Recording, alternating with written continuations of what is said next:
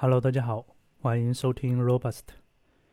本期呢是 Robust 的第四十一期。那今天的主题呢叫做用蓝牙协议开发自由媒体 Web 应用。那今天的话题的话，可能有点危险。那我们呢将会用到 Web Bluetooth、Web RTC、Mesh 还有区块链等技术呢，来实现一个无需运营商网络的媒体传播 Web 应用。那为什么会有这期话题呢？嗯，这个还要从二零二一年讲起。作为标榜言论自由的 America 漂亮国，二零二一年呢，它的社交媒体平台 Twitter 以及一些其他的一些社交平台，封禁了刚被卸去了总统头衔的特朗普。那美国言论自由的话，走到了最危险的一刻。呃，同期呢，互联网上曾经曝光过的一些丑闻新闻资料，也在以默多克为首的媒体资本巨头的这种暗箱操作下面呢，无数真相的话逐渐从网络中消失。人们呢，很难再通过公开的电子信息找到某些恶劣事件曾经发生过的证据。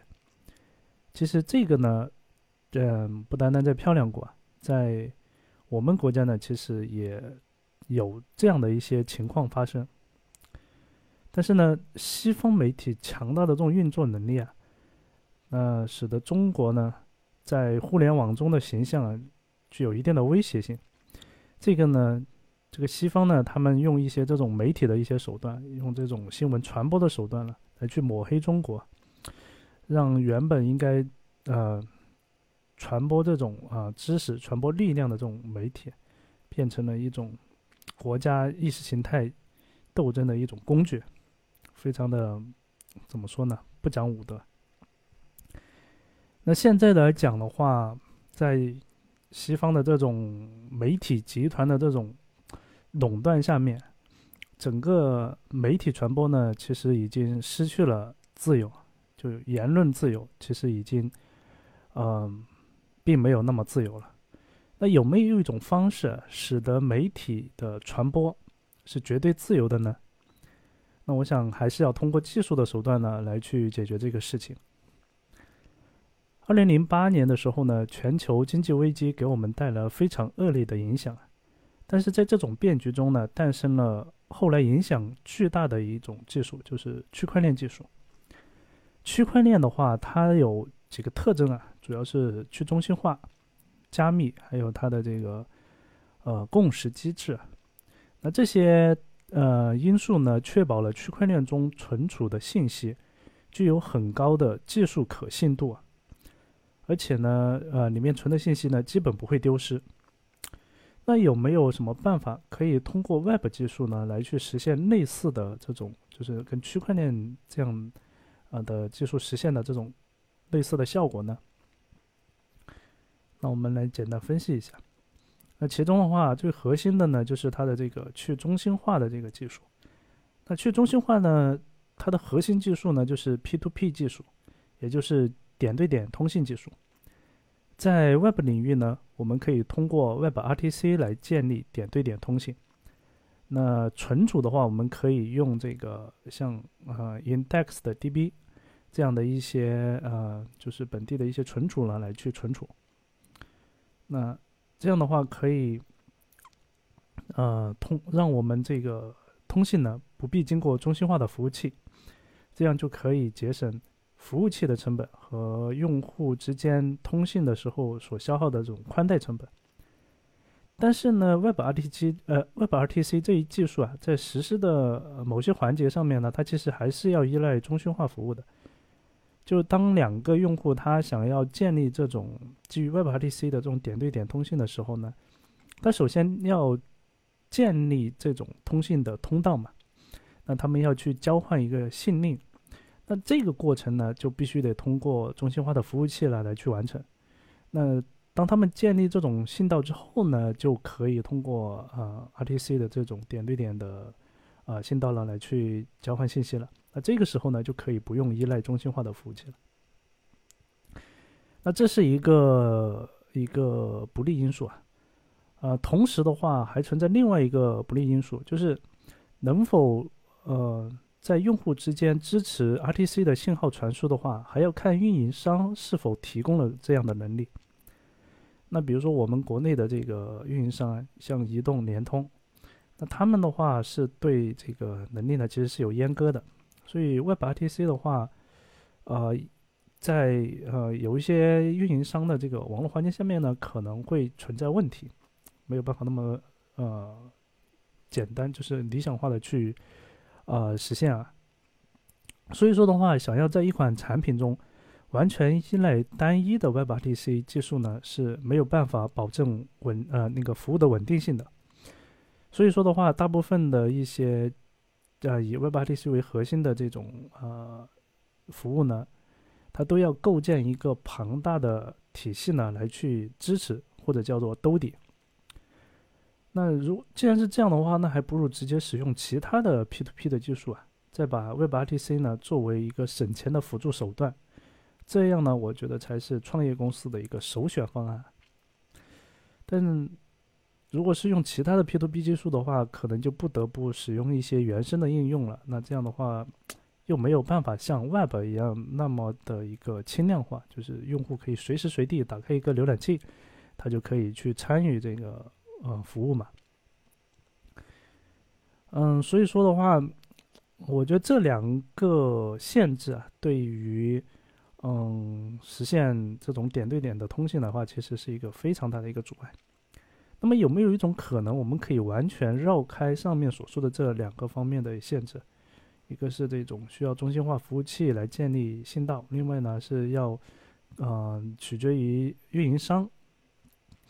那如果能绕开这两个限制的话，那就，哎哎，可以形成一个非常不错的一种形式了。那在移动时代呢，我们几乎所有的手机呢都是支持蓝牙的，而且蓝牙四点零出现之后呢，呃，还出现了低功耗的蓝牙协议，呃，具体是哪一个版本我已经不记得了。不过呢，这使得我们可以尝试一种基于蓝牙的点对点的通信。而且呢，嗯，哦，不过这里面需要注意的是，就是，嗯，因为蓝牙设备之间必须要完成蓝牙的配对呢，才能够完成，呃，才能够进行交换信息。所以，嗯，需要注意的是，这种设计的话，就通过蓝牙来实现这种点对点的这种通信的话，就需要特定的一个场景。基本上呢，就是熟人社交的一个场景了，因为。嗯，蓝呃，比如说我们两个人用手机的蓝牙来实现通信嘛，那肯定是我们两个人是认识的才会，呃，能够才会想要来配对。如果是不认识的话，那，嗯，这个可能配对的这个，呃，意愿就比较小了。就比如说一个陌生人找你说，哎，我们手机配对一下好不好？那可能呢，我就会拒绝，对吧？那作为前端开发者的话，其实这个听上去有点玄幻，就好像因为。我们前端开发的话，几乎从来没有考虑说我要去操作蓝牙，对吧？这个好像跟我们没有什么关系。但实际上呢，我们现在已经可以实现很多能力了。例如，通过创建一个 Web 应用呢，来去控制家里的蓝牙协议的，呃，这种智能家居设备，或者是或者呢是呃替代一些蓝牙手柄来去控制，比如说呃无人机或者是一些呃机器人等等。那这里面呢，嗯，Chrome 呢作为这个互联网的基础设施啊，现在来讲的话，我觉得就是 Chrome 已经是一个基础设施了，它很难呢在某些层面上被封禁。而且无论是 PC 端呢还是手机端，Chrome 都提供了不同程度的蓝牙 API。而且基于 Chrome 的这种 Edge 浏览器，嗯，包括还有一些其他的，比如说像嗯微信啊，或者说是。其他的一些换皮的，或者是其他的一些浏览器啊，它其实底层都是基于 Chrome 的。那这些浏览器呢，也就一并都带上了这个能力。而且的话，Opera 这个浏览器呢，它其实现在也支持了这个蓝牙的这个接口。嗯，另外的话，还有一个好消息呢，是微信小程序也支持了蓝牙接口。而且呢，在看文档的时候，我还发现它明确提出了蓝牙 Mesh 的一个支持。那 Mesh 呢是一种主网的架构啊。我们通常呢会听说，呃，比如说用路由器，呃，路由器 Mesh 主网呢来实现一个全屋的 WiFi WiFi 的覆盖。那这个呢，我们可能经常，比如说你要开始搞装修了，你就可能经常会在小红书啊，或者是某些视频网站上面看到相关的一些呃介绍啊。那所以同样的道理啊，就是 Mesh 呢，它其实就是一个主网的一种一种架构啊。那蓝牙 Mesh 呢，也就是大概这样的一个概念。简单讲的话，蓝牙 Mesh 呢，就是把原本只能两个蓝牙设备配对以后才能通信的这种初级架构呢，把它升级为通过 Mesh 主网的方式，使得多台蓝牙设备呢可以形成一个网络的这样的一个架构。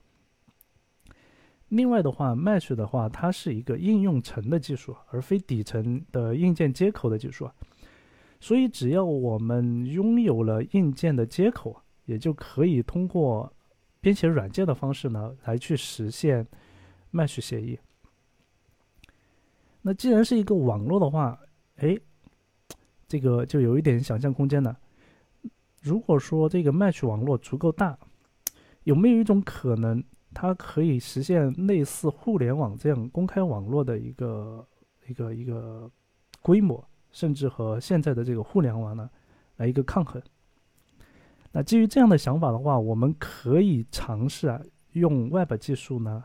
首先，我们来开发一个 Web APP，然后这个微这个 Web APP 呢，里面就是调用了这些蓝牙的接口，然后呢，我们自己再编写了一套这个 Mesh 的呃协议，然后来去实现这个 Mesh 的主网。之后呢，利用 WPA 技术呢，把它固化成为一个本地的小应用。那用户打开它之后呢，通过操作就可以与旁边的好友呢完成配对，之后呢就相互交换信息了。那比如说用户 A 呢，他有自己的一个朋友圈的信息，嗯，那这个信息量呢，我们就把它概括为 N 好了。然后呢，用户 B 呢，他有信息 M。那当两个用户完成交换之后呢，他们两个就同时拥有了 N 和 M 的一个并集。之后呢，其中的一个用户呢再去和另外一个用户交换，那这样就可以获得更多的信息。那在这个基础上，我们呢再把这个 Mesh 网络呢给引入进来。这个时候，A 和 B 这两个用户在交换的时候，哎，C 这个用户呢，他通过 Mesh 网络呢加入到了这一次信息交换中。那么这个时候呢，这三个人就可以同时来去啊实现一个信息的交换，来实现信息的同步啊。